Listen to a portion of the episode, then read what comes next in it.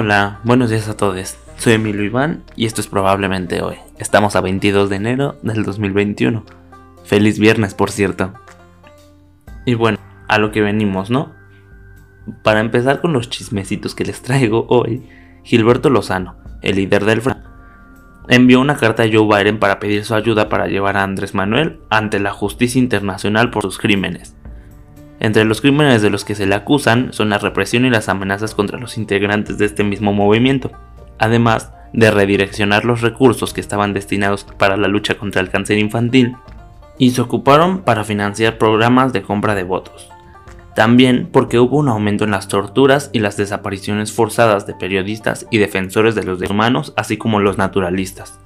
Ah, y también por cierto lo acusan por difamación para con los medios de comunicación y los sectores económicos y sociales. Qué cosas, ¿no? Y para quienes estamos en contra de la construcción del tren Maya, estas noticias serán bastante agradables, ya que en Mérida, Izamal y Chocholá, el Canán logró que se suspendiera el proyecto este pasado 20 de enero, Canan es un colectivo dedicado a la defensa de los derechos humanos que recurrió a la Semarnat para apelar en contra del proyecto del tren Maya que tanto interesa a AMLO y a su gobierno. ¿Cómo creen ustedes que se vaya a mover este asunto en las próximas semanas? Y bueno, como es viernes y les había prometido que de vez en cuando les traería una noticia que por lo menos a mí me pareciera divertida o un tanto extraña, entre esas noticias de esta semana, el comentarista político Tom Newton Dunn compartió en Twitter acerca de una entrevista con Joe Biden en la oficina oval. Pero lo que destaca es que en una de sus publicaciones se hace referencia a la desaparición de un botón rojo sin una función aparente que solía estar en el escritorio de esta oficina. Muchos llegaríamos a pensar que tenía alguna función de seguridad o algo por el estilo, pero no. la verdadera función que tenía ese botón era hacer que a Trump le llevaran a la oficina Coca-Cola Light para cuando se lo hubiese acabado. Tal vez no es una gran noticia, pero sin duda sí es algo de lo que nos podríamos reír un buen rato.